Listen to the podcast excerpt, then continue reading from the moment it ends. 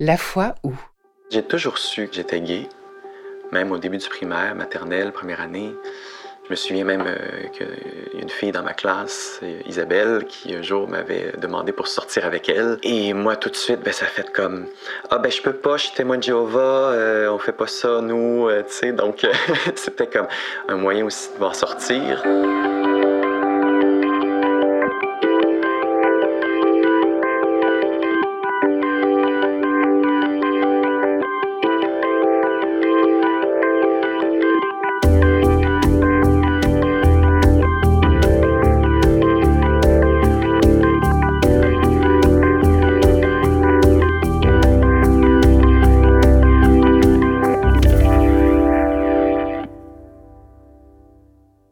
Suis allée à l'école privée catholique. C'était un environnement assez élitiste, croyant et conservateur qui me semblait pas tout à fait. Un jour en cours de sciences, notre professeur nous explique la reproduction humaine, évidemment un sujet fascinant pour des adolescents de 14 ans. Je me souviens m'être demandé comment cette enseignante arrivait à nous expliquer cette histoire de gamètes et de fécondation tout en croyant au miracle de la Sainte Vierge. Je trouvais ça fascinant que dans une institution scolaire où chaque classe était décorée d'un crucifix, dans les laboratoires de sciences à quelques mètres de la chapelle de l'école, on m'explique la mécanique de la création des êtres humains. Je trouvais ça aussi fascinant qu'on parle de procréation pour les couples hétérosexuels uniquement. Pourtant, j'avais bien quelques camarades qui ne rentraient pas dans cette boîte. C'est à tout ça que j'ai pensé en écoutant Guillaume, cette séparation entre le divin et le senti, entre la foi et le vécu. Guillaume en a payé les frais jusqu'à faire un choix tranché. Cet épisode est réalisé par Xavier Kronstrom-Richard et mixé par Thibaut Quinchon. Je m'appelle Gisèle Poinjal et vous écoutez La Foi où.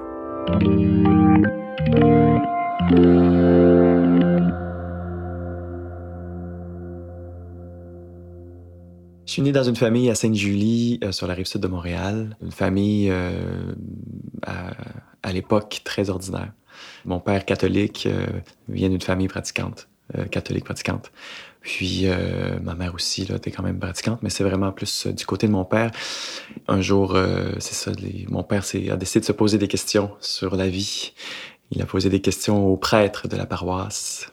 Il n'a pas aimé les réponses aux questions qu'il a, qu'il a reçues. Deux semaines plus tard environ, il y a les témoins de Jéhovah qui sont passés à la maison pour évangéliser.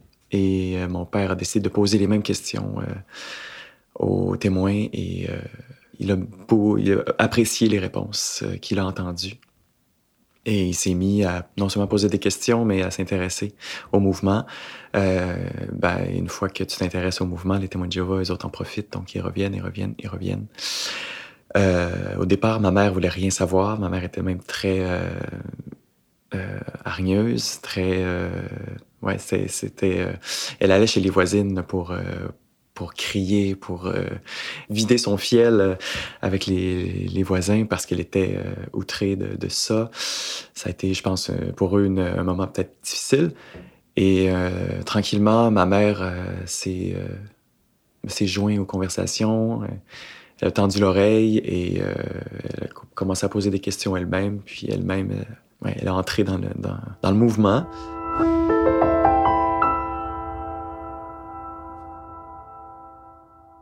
Ça, c'est au début des années 80.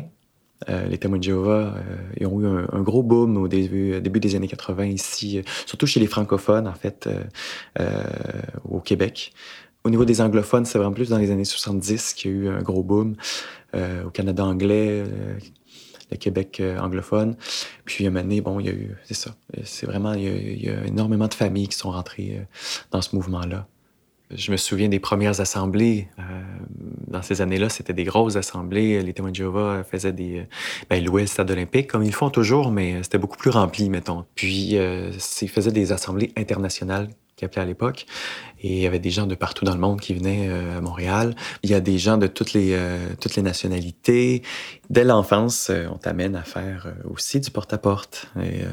Donc ça, c'est tous les samedis matins. Petit ethnique et par groupe culturel avec des grosses pancartes. Donc, témoins de Jéhovah, je sais pas, de, de, de la France, nos représentants de la France qui sont là. On a des représentants du Burundi, des représentants, donc de partout. Donc, il y a une espèce de... c'est grandiose là, quand t'es jeune, quand t'es enfant, tu vois ça aller, t'es comme mon Dieu, je fais partie d'un mouvement, il y a quelque chose, tu sais, t'as, 4-5 ans, puis euh, t'as vraiment l'impression euh, de participer à quelque chose déjà à cet âge-là. C'est le quotidien des, témoins de Jéhovah, puis euh, dès la plus jeune âge, on te, le, on te l'impose. Tout est relié au mouvement, tout est relié à la religion.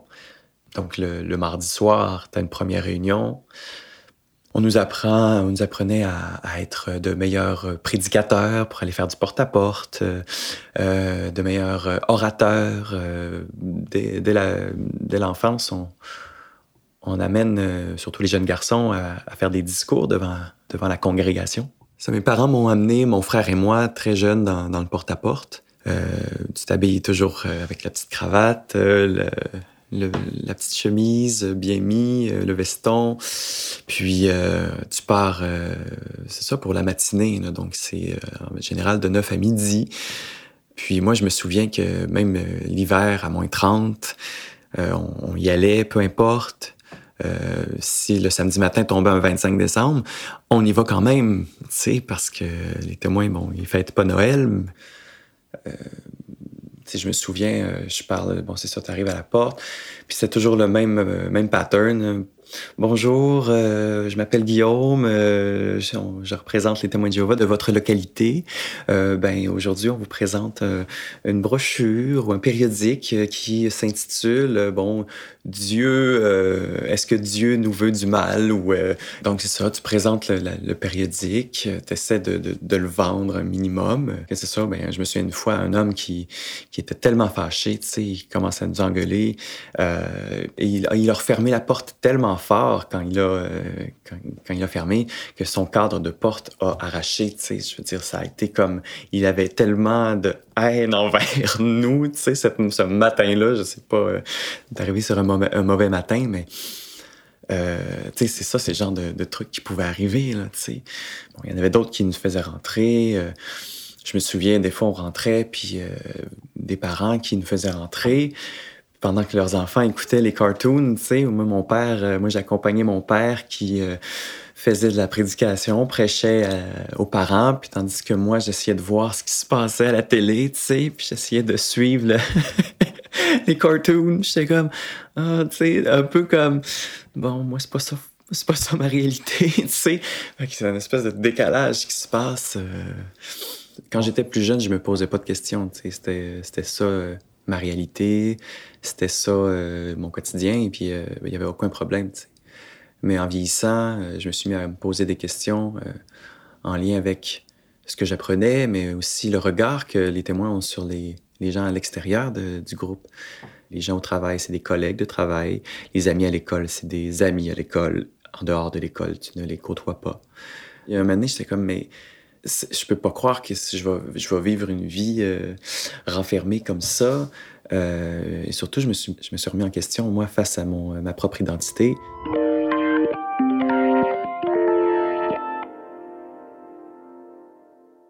J'ai toujours su que, que j'étais gay, même au début du primaire, maternelle, première année. J'avais ma liste de mes garçons préférés dans ma classe, mais je pouvais pas le nommer, ça, tu sais, ces genres de choses. Puis je savais qu'il y avait quelque chose qui était pas normal, entre guillemets. Donc, je, gardais ça pour moi. Je me souviens même euh, qu'il y a une fille dans ma classe, Isabelle, qui un jour m'avait demandé pour sortir avec elle. Et moi, tout de suite, ben, ça fait comme Ah, ben, je peux pas, je suis témoin de Jéhovah, euh, on fait pas ça, nous, euh, tu sais. Donc, c'était comme un moyen aussi de m'en sortir, tu sais. bon, j'étais comme pris dans, entre les deux, mais bon, tranquillement, en, en grandissant, je dirais que c'est ça, c'est devenu un peu plus important, cet aspect-là de ma vie. Donc, de devoir le cacher de plus en plus, c'était difficile, c'était euh, euh, contraignant, c'était euh, lourd à porter, parce que j'avais l'impression, surtout rendu à l'adolescence, d'être le seul à vivre ça dans le monde entier. C'est une réalité que je ne pouvais pas croire que d'autres vivaient ça, d'être témoin de Jéhovah et gay. Je me sentais seul au monde, là. C'est, ma réalité ne fonctionnait pas ni avec les gens de l'intérieur du mouvement, ni avec ceux de l'extérieur du mouvement. Donc, évidemment que tu remets en question. Évidemment que tu es comme, Mais cette réalité-là, comment je peux vivre avec?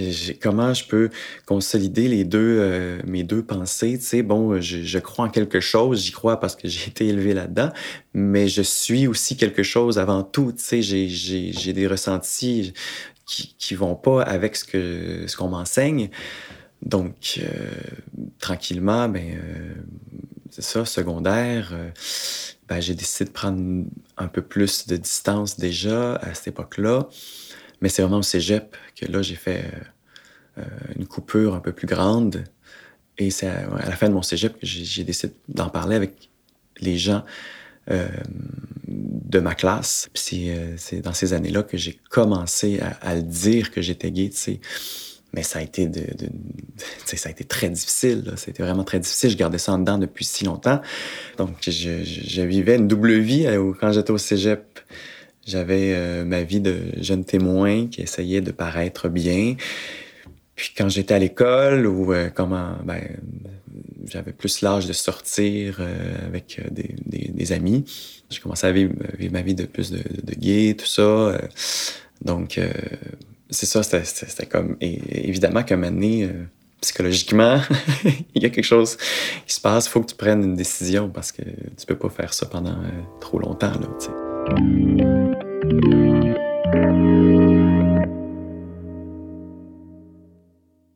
Pour les témoins de Jéhovah, l'homosexualité, c'est pire que tout. En fait, j'essaie de nommer quelque chose j'ai le goût de dire que c'est pire que, que, le meurtre, tu sais, à, à, quelque part, parce que, supposons, euh, quelqu'un qui, qui, se fait excommunier pour, euh, pour avoir tué quelqu'un, ben euh, bon, il va vivre, il va peut-être vivre tout ce qu'il a à vivre au niveau de la justice, puis s'il retourne après chez les témoins, ben ils vont le reprendre comme si de rien n'était, parce que bon, il va avoir purgé son, sa sentence et tout ça, tandis qu'un gay qui, qui sort, ben je veux dire, ben, je porte ça en moi, euh, je, je, suis, euh, tu sais, il y a quelque chose de plus intrinsèque, c'est quelque chose de plus, euh, c'est très grave pour vrai, c'est, c'est, c'est, fou.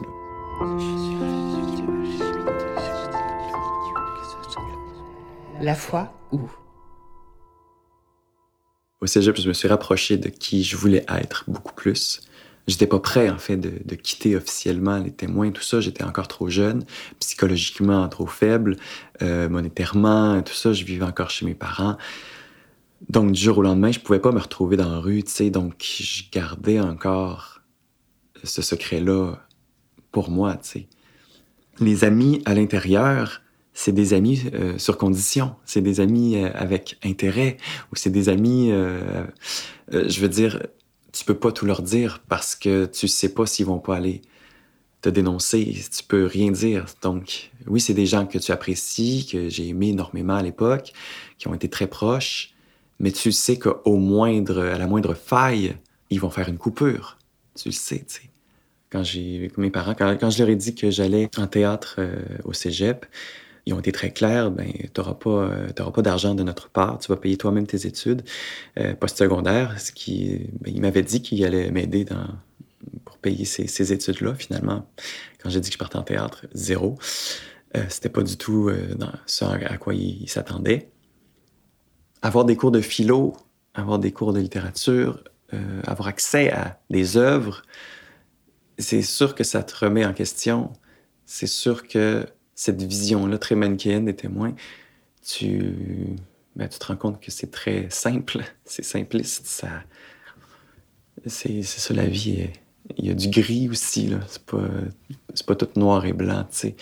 C'est pas tranché au couteau, comme je l'avais appris, tu sais.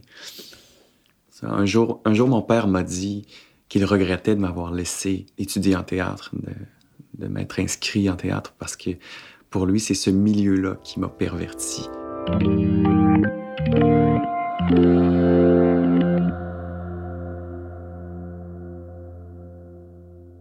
J'ai fait mon cégep à Longueuil et ensuite, euh, j'ai décidé à, commencer à faire mes auditions. Donc, euh, j'ai déjà un peu le doigt dans l'engrenage. J'avais accès à des professeurs qui étaient prêts à me coacher pour faire mes auditions. Euh, j'avais contact avec des, gens un peu plus, euh, ils savaient comment ça fonctionnait, donc ils m'ont pris en charge un petit peu. Et j'ai fait une première fois mes auditions, ça n'a pas fonctionné, donc j'ai eu une année sabbatique. Et bon, je, je, fais rien. Euh, et j'ai refait mes auditions une deuxième, une deuxième année, et cette année-là, je suis rentré à Saint-Hyacinthe, à l'école de théâtre de Saint-Hyacinthe. Mais euh, finalement, ben, je me suis fait mettre à la porte euh, de, l'école, mais ils ont bien fait, tu sais, ils ont bien vu que j'étais pas prêt, tu sais, que puis j'en parlais que j'étais témoin de Jéhovah, pareil, tu sais. Pas, pas, partout, tu sais, je je le criais pas, mais ils le savaient, tu sais. Je veux dire, euh, j'en avais parlé à quelques-uns de mes, amis à l'école ben, quand, ils m'ont mis à la porte, on fait comme, ben, va, va vivre ce que tu as à vivre, euh, termine ce que tu as à faire, puis reviens-nous après, tu sais. Mais en ce moment, euh, c'est pas le temps, tu sais. Tu as, des choses à régler. Donc, je suis retourné chez mes parents pendant un an. J'ai fait une grosse dépression, une énorme dépression. Euh, pour moi, c'était un retour en arrière. Pour moi, ma porte de sortie venait de se fermer. Puis mes parents étaient très clairs. Tu reviens chez nous, ben, tu reviens chez les témoins de façon active. j'avais pas le choix, tu sais, de, ben, de me réinvestir chez les témoins. Euh, je voyais pas quoi faire d'autre. Je me voyais, c'est ça, on dirait que je perdais, je perdais mes, euh, mes nouvelles balises que je m'étais mis. Euh, j'avais un, job euh, au Burger King, j'étais retourné à mon ancien job. Puis, je voulais pas cette vie-là, là, je voulais pas cette vie-là du tout, du tout. Et cette dépression-là, année, c'est devenu tellement, tellement fort. Je me souviens que je fermais justement au restaurant à 1 heure du matin, puis je marchais du restaurant jusqu'à chez moi. Ça prenait à peu près 20 minutes de marche.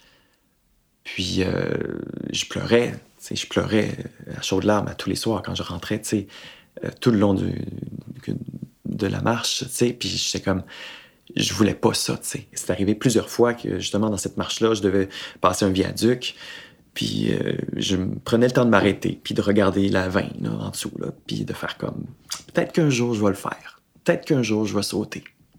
Ça serait une façon de faire. J'étais rendu là, là. C'était, c'était, euh, ouais, c'était très lourd à porter, tu sais. J'ai vu une opportunité, je me suis fait ami avec euh, un gars qui était à Québec, dans les témoins. Il habitait en fait euh, dans un loft avec plusieurs gars, euh, témoins de Jéhovah aussi, ici à Québec. Mais là, il déménageait à Montréal, donc il laissait comme sa place dans le loft. Fait que je lui en parle à lui, fait qu'il y a une place, je peux dessus. Il fait comme ouais, viens-t'en. Il euh, n'y a aucun problème. Fait que là, moi, j'ai pas fait mon coming out encore, rien, là. J'ai, tu sais, c'est comme, c'est comme un viens-t'en. Je fais comme, OK, c'est ça que je fais.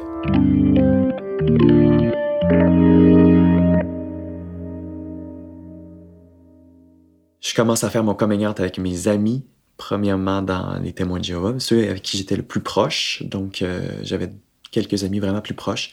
Je fais mon coming out avec eux pour casser la glace. Puis, le fait que je, je nommais ça de cette manière-là, je suis homosexuel, mais je décide de rester chez les témoins de Jéhovah. Donc, de renier qui je suis, tu sais. Bon, ça a été une, une étape, en fait, pour moi-même aussi de mieux m'accepter et tout ça mais aussi pour que ça passe mieux chez eux, chez mes amis, qui fassent comme tu prends la bonne décision, c'est correct. Tu vas rester chez les témoins, c'est super. On va t'aider là-dedans. Et après ça, bon, euh, je décide d'approcher euh, les dirigeants de la congrégation dans laquelle j'ai grandi pour faire mon coming out avec eux aussi. Puis, euh, tu sais, j'avais déjà coucher avec des gars, donc j'avais de quoi à, leur dire. Euh, sais, je voulais juste faire des choses dans la, bonne façon, d'y aller dans les normes des témoins. Et, la dernière étape, été mes parents. C'est eux qui me faisaient le plus peur. Ça me faisait tellement peur de leur dire ça. Ce moment-là est désastreux. Euh, J'étais au téléphone avec une amie en haut dans ma chambre. Et là, euh, je lui dis, OK, je le fais, là. Je le fais, je vais leur dire. Puis, euh, t'es comme, t'es capable, vas-y, tu sais, de m'encourager. t'es capable de le faire. Fait que je descends en bas, euh, dans la cuisine, mes parents, les deux sont là. Je, devais être blanc, là, je sais pas, je, c'est sûr que je filais pas. Et tout ce que je dis, c'est, euh, papa, maman, j'ai quelque chose à vous dire. Et là, ma mère, immédiatement, elle me lance cette phrase. Pas comme Stéphanie. Stéphanie est une fille qui a fait son coming out dans notre congrégation deux ans auparavant. Et là, je fais comme, ben oui, comme Stéphanie.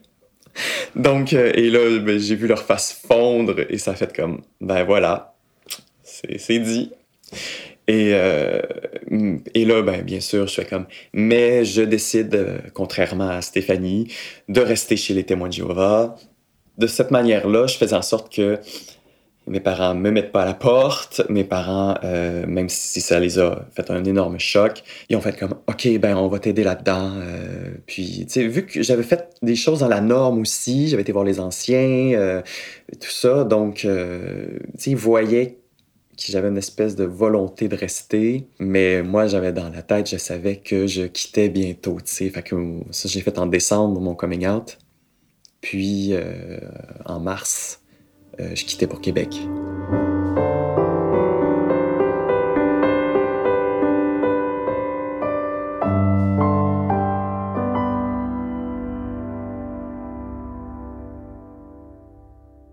Donc, je suis arrivé à Québec en mars, euh, comme je parlais dans, ce loft-là avec euh, d'autres jeunes témoins.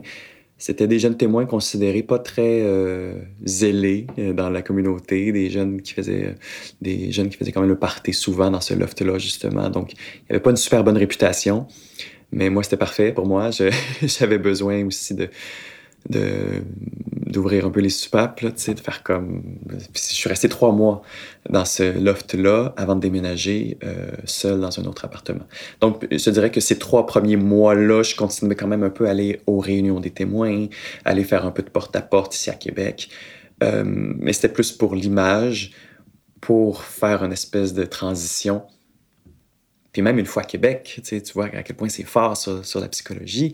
J'étais parti, physiquement, j'étais parti, puis encore, je cherchais à rester euh, d'une certaine manière. Tu sais, j'essayais de faire. Ouais, c'est ça. J'étais vraiment là, pris en deux eaux. Puis, euh, à un moment donné, ça a fait comme, OK, là, arrête, là, c'est fini, là. Tu fais une coupure pour vrai, tu sais.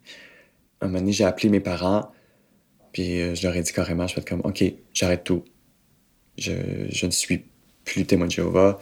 Rendu là, je, je me foutais un peu de leur réaction.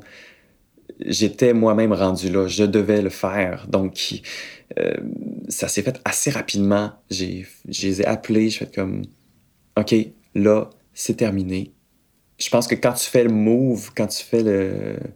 quand tu décides de vraiment euh, couper les, liens, c'est parce que ton deuil est déjà enclenché, est déjà euh, avancé quelque part. Évidemment qu'à partir de ce moment-là, il y a eu un froid euh, avec ma famille, mais ils n'ont pas coupé les liens à 100% tout de suite, étant donné que j'étais pas officiellement en dehors de, de la communauté. Je me suis amené aussi, on est allé visiter mon frère qui, à cette époque-là, habitait euh, dans le coin de Saint-Sauveur. Puis euh, j'avais passé deux jours avec eux. Puis dans ma tête, c'est le dernier moment un peu plus long que j'ai passé avec eux. Ça a pris plusieurs années avant d'envoyer ma lettre d'excommunion parce que je ne voulais pas rentrer dans cette règle-là, cette loi-là. Pour moi, faire ça, c'était jouer le jeu. C'était euh, donner une valeur à mon baptême qui n'en avait plus aucune. Avec le temps, j'ai commencé à me dire, mais j'existe encore pour eux, j'existe encore dans leurs papiers. Euh, le livre, j'ai l'impression qu'il n'est pas fermé à 100%. Euh, je, vais le faire. Et à partir de ce moment-là, ça a fait comme, je sais qu'une fois que ce sera fait officiellement, si je croise quelqu'un dans la rue, ou mes amis, ou peu importe, ils ne me parlent plus. Parce que là, ça va être officiel. Je ne fais plus partie de la communauté, je suis exclu. Je me souviens de cette journée-là où j'ai décidé de- d'envoyer ma lettre. J'ai moment très, euh, encore une fois, très, euh, très, très lourd, mais en même temps euh, plein de joie. Puis, c'est ça, j'ai mis la, la, lettre dans la boîte. Et là, ça a fait comme, OK, je peux plus rien faire. C'est parti. Je, tu fait que j'en avais envoyé une à mes parents et une à la communauté pour leur, ben, pour leur dossier. Et ça, ça a été comme le, le- le coup final, tu sais.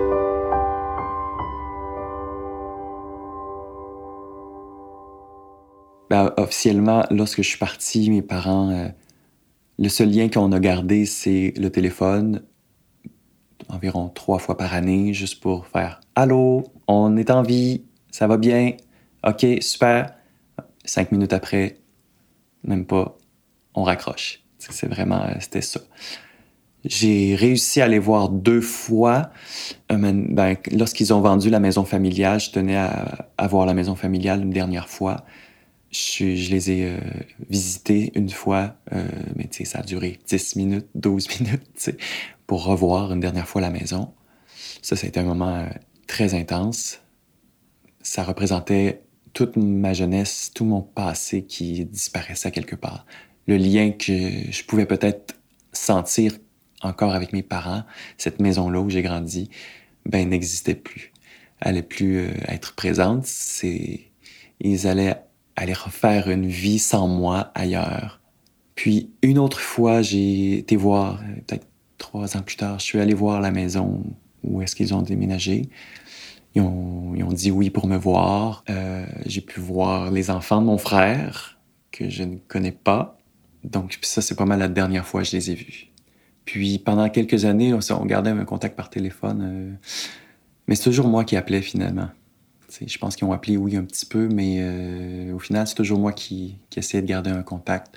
Et à un moment donné, euh, j'ai décidé d'arrêter parce que ben, j'étais tanné d'espérer qu'ils reprennent contact avec moi, qu'ils décident de peut-être reconstruire quelque chose.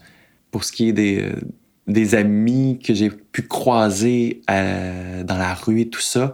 Je me souviens euh, d'une fille en particulier, tu sais, du jour au lendemain, ça, je l'ai croisée sur Saint-Joseph à un moment donné, puis la haine dans les yeux, là, lorsque c'est pas, c'est pas juste, euh, c'est pas juste, je te croise puis je fais semblant que t'es pas là, là c'est comme une espèce de regard de jugement, de mépris, tu sais.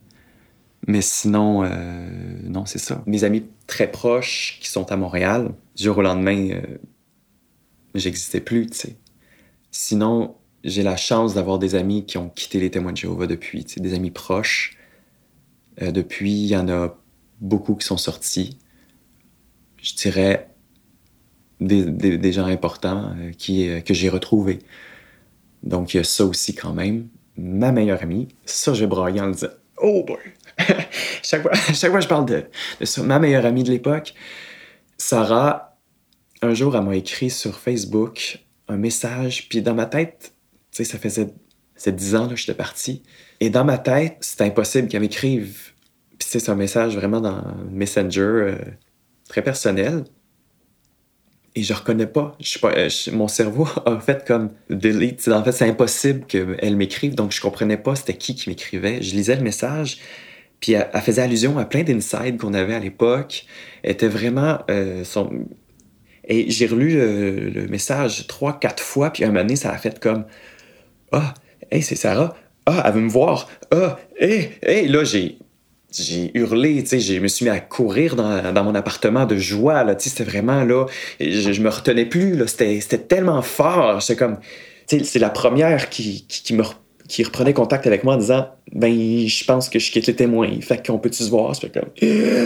C'était un moment incroyable tu sais. Puis depuis euh, là c'est ça ça fait euh, à peu près cinq ans on s'est retrouvés puis ben quand je vais à Montréal je suis toujours chez elle puis on fête Noël ensemble puis euh, puis avec d'autres jeunes d'autres anciens témoins aussi qui n'ont pas leur famille à Noël parce qu'ils ne fêtent pas. Fait que nous on se rassemble ensemble le 24 pour fêter notre Noël des ex-témoins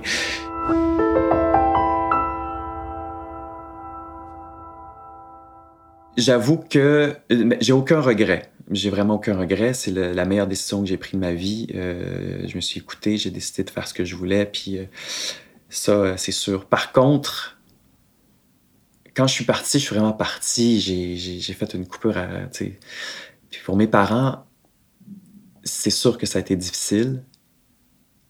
Et ma mère me l'a dit un jour. Et je la sentais, euh, je la sentais encore euh, blessée de ça. Elle m'a dit que ça y avait fait mal, tu sais. Puis, tu sais, je veux dire, c'est une mère, c'est normal, tu. Mais que je quitte comme ça, en donnant à peine de nouvelles, euh, du jour au lendemain, c'est ça. Ça, ça a fait un choc dans sa vie, c'est sûr. J'avais goût de m'excuser à ma mère d'avoir fait ça de, de façon aussi, aussi quand, quand, elle m'a parlé. Tu sais, j'avais le goût de faire. Hey, c'est vrai. Ça, ça a été ça peut être difficile pour vous si je m'en rends compte maintenant. Mais en même temps, c'est ça qu'il fallait que je fasse. Vous venez d'écouter une histoire de La Foi Où, un podcast sur la vie adulte, produit par grand public et enregistré au studio Baseball 2050. Retrouvez-nous sur Instagram, Facebook et Twitter, parlez-en à vos amis et suivez-nous sur votre application de podcast préférée. Écrivez-nous vos bons mots et partagez-nous vos histoires à allo à commercialgrandpublic.ca. Je m'appelle Gisèle Poendial. À bientôt!